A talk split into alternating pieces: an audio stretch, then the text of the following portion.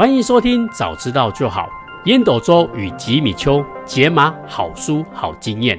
Hello，我是吉米秋。Hello，我是烟斗周。哇，今天呢、啊，我们终于讲完了避免意外带来的不幸。今天我们这一讲呢，要来讲避免受骗带来的不幸。嗯，哎，创会长，我不知道你有没有被人家骗过？嗯，比较难。嗯，哈哈哈，创会长实在太聪明了。嗯 嗯、我我小时候啊，其实很容易被骗，就是同学总是会设计一些有点像是万圣节的一些小玩笑。嗯嗯，哦，他就是会跟你开玩笑啊什么的。我有时候就是真的会被他们骗到。嗯，但是啊，我后来发现一件事情啊，我觉得人容易被骗，我一直以为就是那些人的话术。或是那些人的技巧特别特别的好，特别特别的厉害。嗯嗯，哎、嗯，结果啊，我后来发现真的有人去研究这个骗人的技术哦。嗯，你会发现啊，他们骗人的环节啊，是一环扣的一环，一环扣的一环。对对对，也就是每一环拿出来的时候，嗯、你就觉得说，哎，好像这个又没什么了不起的。嗯嗯，可是啊。这全部把它串成一环的时候，嗯，你就发现哇，你就会受了他的陷阱，就是一开始觉得没什么，没什么，没什么，没什么，可是你就会不自觉陷入他的一个越来越大的陷阱，你就会被骗了。嗯嗯，哇，我看到这个这个研究之后，发现哎，好像真的是哎，就是你的诈骗绝对不会是一句话就改变你，你就被骗了。嗯嗯，一定是很多很多层，对，然后一个一个让你带入他的陷阱里面去。嗯嗯嗯嗯嗯，好，所以啊。这个就是告诉我们，我们受骗的时候，其实它都是利用我们心理上的那些盲点。对，嘿，我们心理上其实我们人有很多的弱点，有很多的盲点。嗯哼，所以啊，我们如果被人家利用的话，而且这个东西你把它加起来有一定的顺序出招，嗯哼，你就很容易被骗了。嗯，这个被骗的方式有很多种，我们先来讲第一种。对，第一种最容易被骗的方式，就是在权威之下，你很容易陷入。盲目的服从，嗯嗯嗯，哎、嗯，这个我一开始听的时候，嗯，好像真的蛮有道理的哦。就是、嗯、你有没有发现，你在小时候读书的时候，老师讲什么，就算他是骗你的，你还是会去做这件事情。嗯嗯哼，哎，因为老师对你来说是权威嘛。对。然后呢，这里面呢有一个故事，我觉得也非常非常的有趣，而且这个是真实的案例跟实验。嗯，好、哦，我觉得可以跟大家来分享一下，嗯、我们会怎么样陷入这种服从的陷阱。嗯嗯。好，那第一个呢，叫做叫 REAR，嗯嗯，嗯，就是有个英文单字叫 R E A R，嗯嗯，医生我们在开药方的时候，其实就是那个病人啊，他发现他右边的耳朵不是不太舒服，嗯，所以他就开了这个用药，他把它写个 R，嗯，因为外国人 R 就是 right，就右边的意思嘛，嗯，对，ear ear 就是耳朵嘛，right，嗯嗯，对，所以就把他就把它写成 R。Rear，嗯嗯，意思就是把这个药水呢滴在你右边的耳朵，就是 R ear 啊，对不对？对对对对，右右边的耳朵 R ear，对对对对对。可是呢，可是呢，护士呢，因为他看错了。他把它看成是 rear，嗯嗯嗯，rear 是什么意思？就是后面的意思。后面，对，嗯，对，他就想说，哦，这应该是滴在屁股的意思。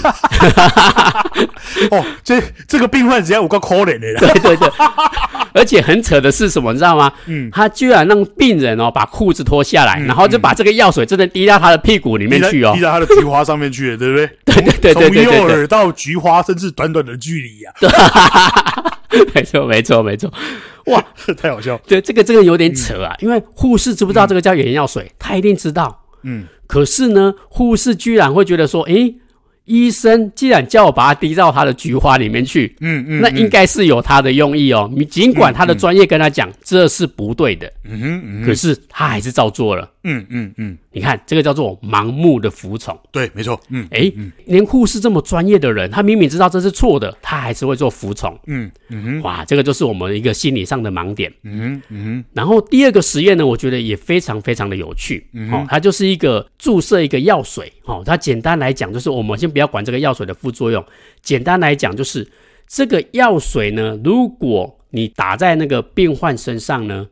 它基本上这个用剂量啊，会造成那个患者就是身体会有很严重的危害。嗯嗯，就是这个药水基本上打这么多剂量，对用户是有危害的哦。嗯嗯，那护士一定是经过一些专业的训练嘛，所以他也知道这个药水啊，基本上打这么多是不好的。嗯嗯，可是呢，就随便一个医生哦，他只是拿穿一个白袍而已哦。嗯，这个护士啊，根本就没看过这个医生，连看过都没看过。嗯，嗯，医生呢就直接跟他讲说，请把这个药方。打在用户身上，嗯，打二十 CC，对不对？对，二十 CC，正常只能打两 CC 而已，但是他开的是二十 CC 哦。没错，没错。所以啊，这个过量绝对对这个病患是很严重、很重的伤害。哎，抓起来，嗯嗯，嗯对对对，结果结果发现呐、啊，百分之九十五的护士啊，嗯、不管你多资深，嗯，居然都还是照做了、哦，嗯嗯嗯，哇，这是这会害死人的一件事情呢。他们也知道这件事情是不行的耶，结果居然还照做，嗯。而且更扯的是什么，你知道吗？嗯，第一件事情是这个护士根本没有看过这个医生哦，这个医生可能是冒牌的，他只是穿个白袍而已。嗯嗯嗯，连看都没看过，他居然就遵从了。嗯，第二个就是这个医生是用打电话的方式跟他讲的，他也没有跟他讲说我是谁，他就直接跟他讲说，你这个处方你直接这样子打二十 CC 进去。嗯哼，诶，医院其实是不允许电话来开这个处方的。嗯嗯。护士居然还是照做了，就因为他觉得他是医生。对对，嗯嗯。然后第三个人，他打这个药水呢，基本上是还没有通过检验的药品，其实是不能随便注册的。嗯哼。第四个，还有这个使用的剂量过高，他在拆那个药水的时候，它上面都有明确的标注。不可以超过两 CC。嗯嗯嗯。哎，你看这四个这么明显的错误，嗯，护士仍然照做。嗯哼，哇，你看这个就是盲目的服从啊，就是，嗯哼，哎，真的哎，在权威之下，你好像真的很容易被那个权威，你也不不太好意思去质疑，你就跟着照做这件事情，嗯，反而做出一些很夸张、很夸张的事情。嗯嗯。好，你有没有发现你被骗？比如说，我是某某银行的行员。你的账户出了问题，对，或者是我是某某分局的警察，我怀疑你的账户被洗钱，嗯嗯嗯，你会发现，要么假扮警察，要么假扮银行行员，要么假扮检察官，对对，哎、欸，嗯、你看这些角色，就是让你去陷入盲目的服从，嗯哼，所以啊，你看诈骗啊，其实他们在话术之前，第一关就先让你先相信他，嗯哼，相信他最简单的方式就是。拿出一个让你可以相信的一个权威，嗯嗯，所以啊，通常我们会被诈骗啊，通常会有一个三部曲，嗯嗯，第一个呢，就是如果有一个人打电话跟你讲说，哎，我是某某检察官，有没有？他就直接亮出他的身份，对，然后用权威的方式哦，就是说，嗯，我怀疑你参与洗钱，嗯嗯，哦，去恐吓他，被恐吓的人就会慌嘛，哎，我没有，我没有，我没有啊，嗯。接下来用第二招，就是他会用一些听起来很厉害，但是根本没有根据的术语。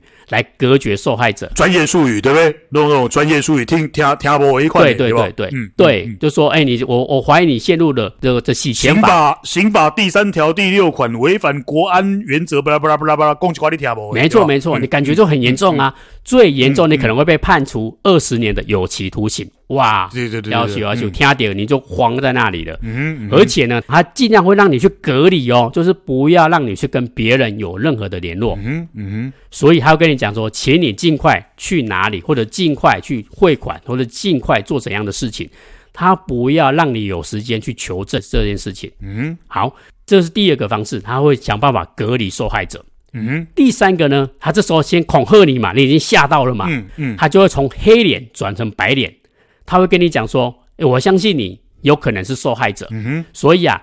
我来帮你解决这个问题。哦吼哦吼，诶，对哦，你看哦，你你已经很严重了，我是来救你的，我是来帮你的，嗯、所以你就会相信他，嗯嗯、所以你就会照他的方式一步一步的去银行 ATM 去做一些不该做的事情，嗯、哼然后把你的钱给骗到手。嗯，哇，你看这个就是最常见的诈骗三部曲。嗯哼，简单再重复一下，先权威让你相信他，嗯、哼第二个。他会用一些没有根据的话术来恐吓你，而且让你没有时间去求证，来隔绝你跟其他人去做联系。嗯嗯。第三个黑脸变白脸，嗯，他会想办法说我是来帮你的，嗯，就这样的方式呢，就会让你相信他，然后你就进入他的陷阱里面去，嗯嗯，哇，你看这个诈骗啊，都是一层接着一环，一环一环一环这样进去的，没错。所以啊，你以为你第一关不会被骗吗？不是的，因为第一关他就是要取得你的信任而已，接下来才会让你进到他的圈套里面去，没错。嗯，所以啊，最简单，如果你要揭穿这个诈骗者的假面啊。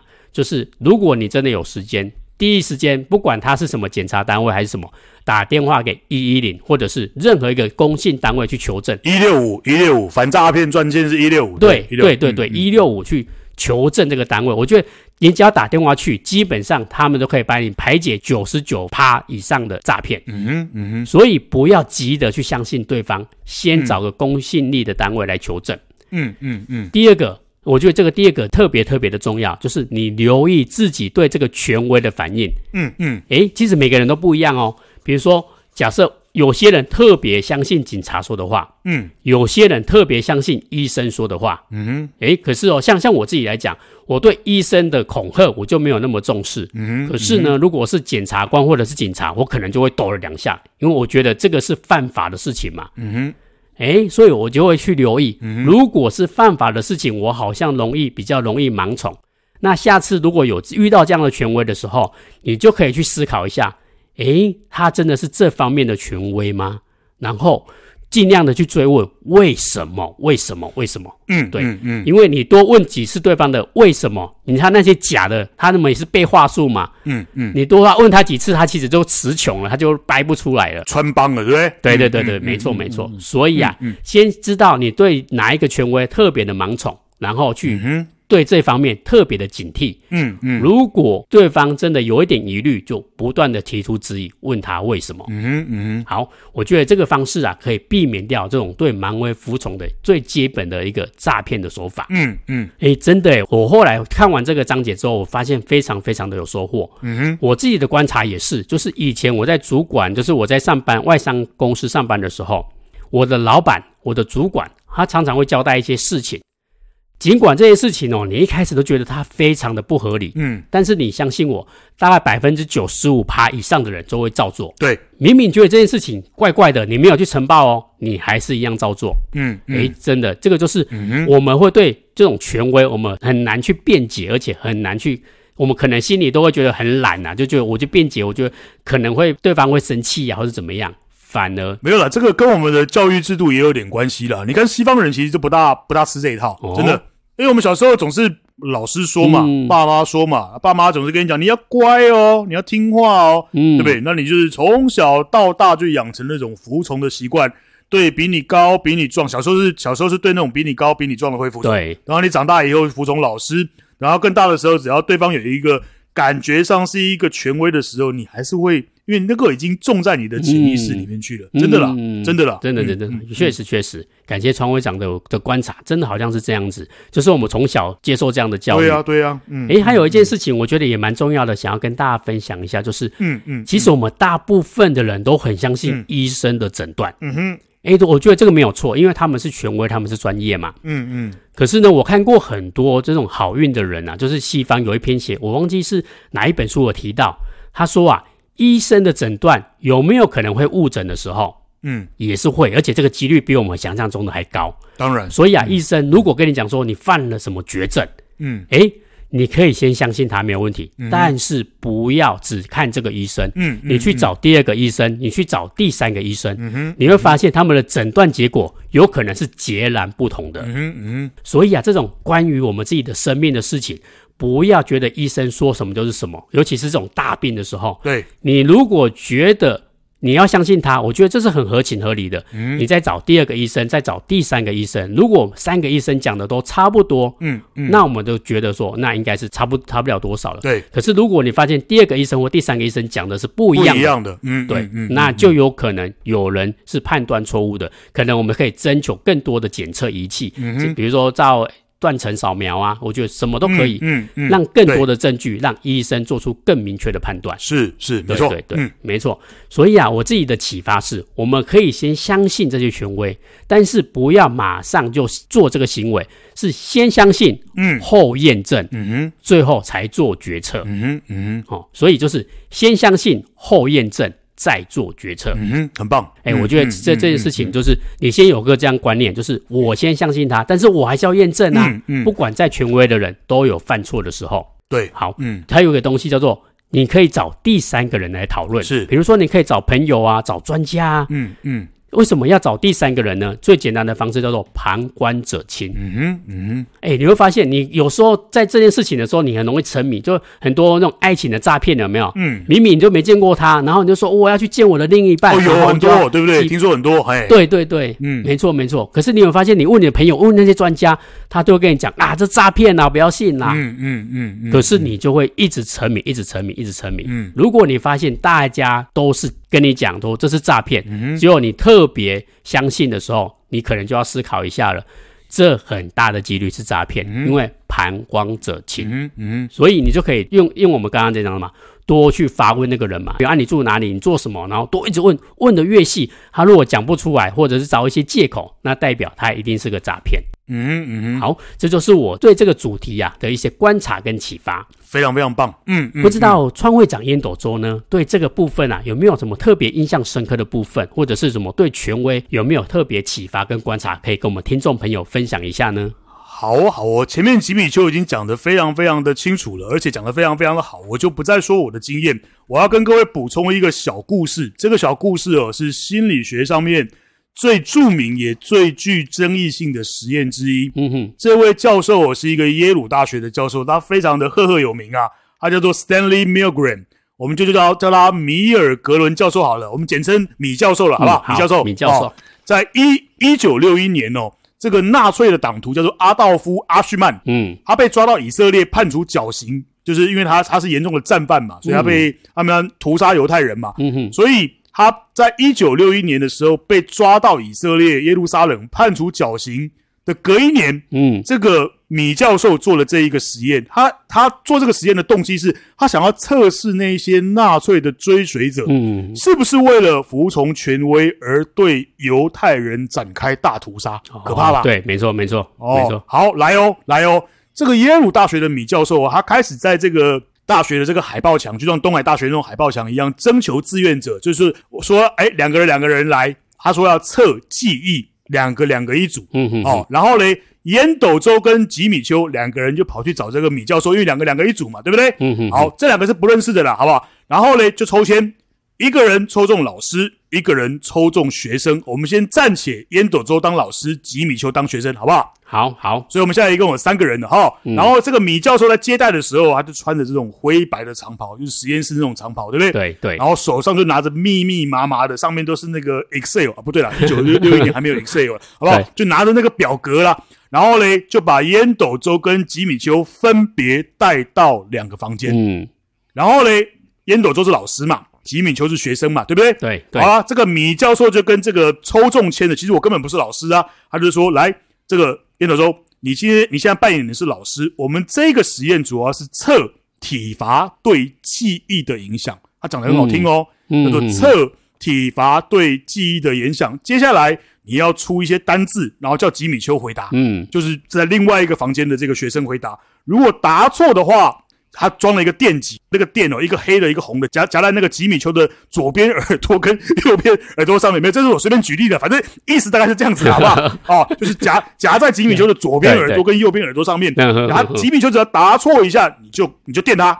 那每一次答错，每一次答错就往上增加十五伏特。哇塞！然后嘞。然后这个米教授嘞，为了让这个实验更真实哦，先把这个黑色跟红色的先装到烟斗周老师的这个左边的耳朵，先电了老师一下。哦，靠腰，钢铁 哦，哦，然后所以，然后那个那个烟斗周就想说，哦，还好我抽中的是老师，我不是 我不是抽中学生，好不好？好，就开始喽，实验就开始喽。哦，刚开始就出一些比较简单的啊，例如说我出一个 book，来，吉米邱，book 怎么拼？B O O K。好，就不用电你嘛，好不好？然后我就开始愉悦。越出越难，来那个 television 怎么拼？哦，D E L L 哇，I N G 乱讲啊！好好来，好好等会哦，要死哦！好，对对对，我就开始我对好，然后学生就越来越紧张，越出的单字越来越难。我还出了什么多巴胺呐，对不对？这个上上一集讲的那个催产素啦，这怎么可能会嘞？所以吉米丘在九十伏特的时候就已经痛到哀哀叫了。哇呀！一百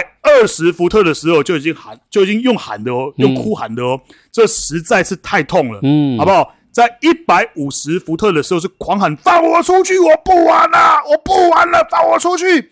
然后嘞，这个烟斗周就转头问这个问这个米教授，啊，可以结束吗？嗯，可以结束吗？这一个穿着灰白长袍、手拿着记事板的这一个这个米教授，只有冷冷的说：“请继续。”哇，请继续。嗯，哦，然后接下来单字越来越难，越来越难。这个吉米修脑袋已经是一片空白了，几乎每一题都答错。嗯、所以呢，你只能一次又一次的调高这个电压来电它。嗯哼，到了三百伏特，哎，我们普通被被 我们普通被那个插头那个一百一十电到就已经就已经叽叽叫了，对不对？对啊，对啊。到了三百伏特的时候啊，这个吉米修已经没有反应了。嗯，然后这个烟斗周还要继续哦，念他继续念题目哦，这个吉米修还是没有反应。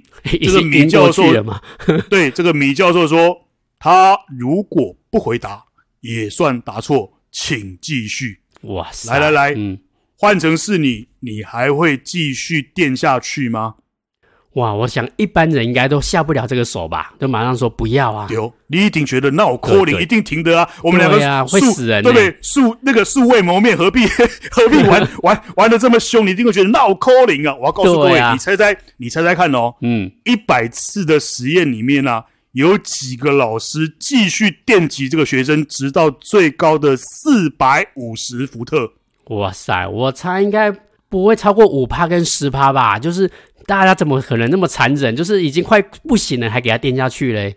来哦，来哦，这个连 Milgram 连米教授都难以相信的数字，叫做嗯六十五趴的人都继续的电击。哇塞，六十五趴很多诶，超过一半诶。对。对，所以从这个实验里面，我们就可以发现，一个人对于权威的服从有多么的可怕。那个人被电的那个人根本就连看都没看过，当然那个人是假的啦，那个人是实验那个那个吉米修是暗装啦，嗯、吉米就跟米教授是是实验共同体的，嗯、真正被骗的只有这一个当老师的人而已。对不对？我们一般人的想法都是，那我扣零，我怎么可能去面对一个两个人只是来来参与实验，可能领个三百块的这个这个走路工而已，会被电到这个叽叽叫。嗯，但是嘞，一般人居然服从这一个权威，高达六十五趴的人，把电压开到四百五十伏特去电对方。哇塞，这个就是最有名的这个心理学的实验。所以我今天想要跟各位分享。这个服从权威真的是一件非常非常可怕的事情。为什么刘轩把它当做第一个第一个容易被被诈骗的，就是服从权威？所以请各位记得，千万不要去服从权威。这是我今天想要跟各位讲这个心理学上面最有名、最具争议性的实验。好，来吉米，好，谢谢创会长烟斗中。哇，我觉得这个故事啊讲得非常非常的精彩啊，这个细节跟具体的画面啊，哦，在我脑海中里面，我靠，这个真的。就算那个吉米丘是个假名字，我都觉得我自己被电得很痛，有没有？对哦，对哦，对对对对对，没有错，就是我们真的很容易相信这种权威。诶，我不知道川会长这几天有没有听到一个很有名很有名的一个新闻，就是它的标题是“连正大高材生也会被骗”。哦，会哦，会哦，它是一个虾皮的一个诈骗哦，嗯、就是。他简单就讲说他是虾皮的官方，而且他联络到银行的户头那边，他们假装他是银行行员。嗯嗯嗯，那个那个很扯哦，那个我过程我当中我简单简单看了一下，他一开始先输入的时候，他就是输入那个转账的密码嘛，对不对？嗯嗯，那个账号、那个银行的卡号、账号都是假的，他跟你讲说对码是错的嘛，错误代码是多少？五一二，对码是错的嘛。嗯哼。可是呢，他之后他说帮你开通了，请你再输入一个那个账号，那应该也会一样的错误。嗯，结果他第二次跟他讲的号码呢，就是正确的，比如说他是邮局七零零，然后那个账号就真的是邮局的账号，就是车手的账号。嗯，嗯，然后最后的时候呢，就是他跟他讲说，你那个金额随便打就打，不然你打对吧？四万九千九百九十八。嗯嗯，哎，那个正大的高材生竟然。嗯当下不知道为什么，就可能做做动了他的圈层还是怎么样，他竟然就按了送出哦。哦，天！因为那个银行、嗯、银行行员就跟他讲说，这不会送出，请放心。嗯嗯、你刚刚送不是就没有成功吗？他就真的按了，按了之后他不得了了，他发现钱转出去了。而且这十五块的手续费也被扣了。嗯嗯，他就想说，你不是不会被扣吗？然后他就讲说，啊，真的吗？我们不小心扣到了吗？好，我马上帮你处理。嗯嗯嗯，哎。就在这几秒当中，车手马上去邮局把这笔钱给领出来了。哎，我的妈呀！对对对对，你看，就是这个层层的圈层，一开始先取得你对他的信任，而且又是银行行员，对，他们还有讲说我是银行行号几号代码，对不对？讲的跟真的一样，先取得你的信任。哎，真的，不管是谁，都有可能会被这个权威给欺骗。嗯嗯嗯，对，所以啊，这个也就是我们为什么要把它放在第一个部分，对，最容易被受骗的部分，没错，跟大家分享一下。真的，真的，真的，嗯嗯嗯，没错。当然，我觉得最重要的部分还是想要听听我们的创会长的精彩的 call to action。好，那我们欢迎我们的创会长帮我们做精彩的 call to action。好啊，好啊，来哦，来哦。这个 call to action 一样有三点。第一点叫做尊重权威，但是不服从。嗯，这个很重要哦。这个爱因斯坦曾经说过哦，对权威的一昧的这个遵从啊，是真理最大的敌人。嗯，对。我要告诉各位哦，没有没有犯错的话，何惧之有？为什么要服从？我从小就有这种这种奇怪的个性，我从来不服从任何的老师，不服从任何。这个这可能是我个性的关系啦。我因为我我个人认为啊，在不违法的原则之下，任何规则都可以打破。吉米，我这样说对吧？没错，没错，没错。对，只要我没有违法的话，没任何的规则我都可以打破。所以我从小就是一个怪怪的学生。所以我要告诉各位，第一个。权威，我们可以尊重他，但是绝对没有必要去服从他。你只要记得先把这八个字放在心里面：我尊重权威，但是我绝对不服从。嗯，这句话很重要哦。嗯，我尊重权威，因为权很多的权威是他花了一辈子建立起来的地位，建立起来的知识，对不对？嗯，你可以尊重他，但是你根本不需要服从他。他就算是检察官，啊，干我屁事啊！嗯，没这对吧？对吧？没错吧？啊，所以第一个叫做尊重权威，但不服从。第二个，刚刚吉米邱也有说到了。这个 call to action 的第二个叫做打破砂锅问到底，嗯，问公信力的单位，例如说问一六五，对不对？对，问当事人，对，哦，所以呢，所以呢，这边我要告诉各位有一个事情非常非常的重要，交各行各业的好朋友，嗯，对不对？广结善缘非常非常的重要。你碰到法律的问题，你如果有律师的朋友，是不是就有这个咨询的对象？没错吧？嗯，没错。你如果碰到吃药的问题，你就碰到什么医学的问题？你有医生的好朋友，你有药剂师的好朋友，是不是你可以问到更多比较正确的答案？嗯嗯嗯嗯，没错。这是第二个，那 call to action 的第三个，请随时都要注意自己的服装仪容，嗯、在重要的场合，在必须要展示权威的时候，我要告诉各位，你的专业的服装，你要所所谓的甲种配备、嗯、哦，你的衣服啦，你别在胸口的那个名牌啦。你你拿出来的这个专业的这个鸡丝头啊，给洗头啊，都很重要。嗯，人家讲的人要衣装，佛要金装，我要告诉各位，这个是真的。嗯，哦，这个是真的。你容易被穿那样子的衣服的人骗，但是我们如果没有要骗人，我们还是得要注重自己的服装仪容。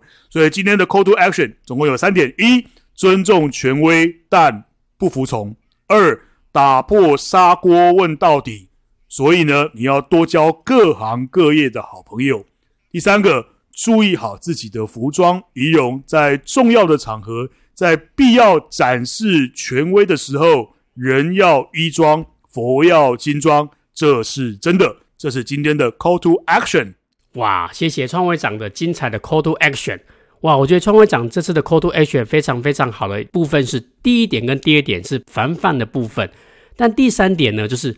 其实啊，人要衣装，佛要金装，这件事情是真的。嗯，如果你想要呈现你的专业，你想要呈现你的权威，嗯，一套好的服装胜过你千言万语。嗯嗯嗯，对，所以我觉得第三点，诶，对我们除了被诈骗之外，我们其实也可以反过来思考，它可以帮助我们加成我们的权威跟能力。嗯嗯，所以我觉得创会讲的这三个 call to action 啊，我真的觉得非常非常的棒。嗯嗯嗯，好，那今天的部分啊，我们就先讲到这边。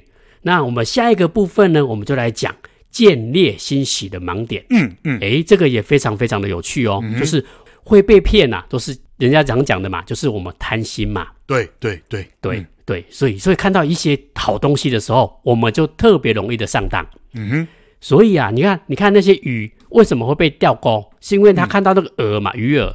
对。因为我们人也是啊，看到什么东西，你特别想要，比如说，哎，烟斗周，恭喜你呀，中了大奖。嗯嗯，哎，这时候你是最容易，因为你贪心嘛，你就会放下防备之心，你就只想看着那个饵，你就想吃它而已。嗯，但是你没有看到那个钩啊。嗯，对，所以我们下一期啊，我们就来讲。祝你好运二，建立欣喜的盲点。嗯哼，嗯哼，好。那如果你觉得我们的节目不错啊，再欢迎大家给我们五星好评。嗯哼，有任何的想法跟问题呢，也欢迎啊在 Facebook 留言给我们哦。嗯哼，好，谢谢收听，早知道就好。Hello，我是吉米秋。Hello，我是烟斗周。好，我们下次见。See you next time。拜拜。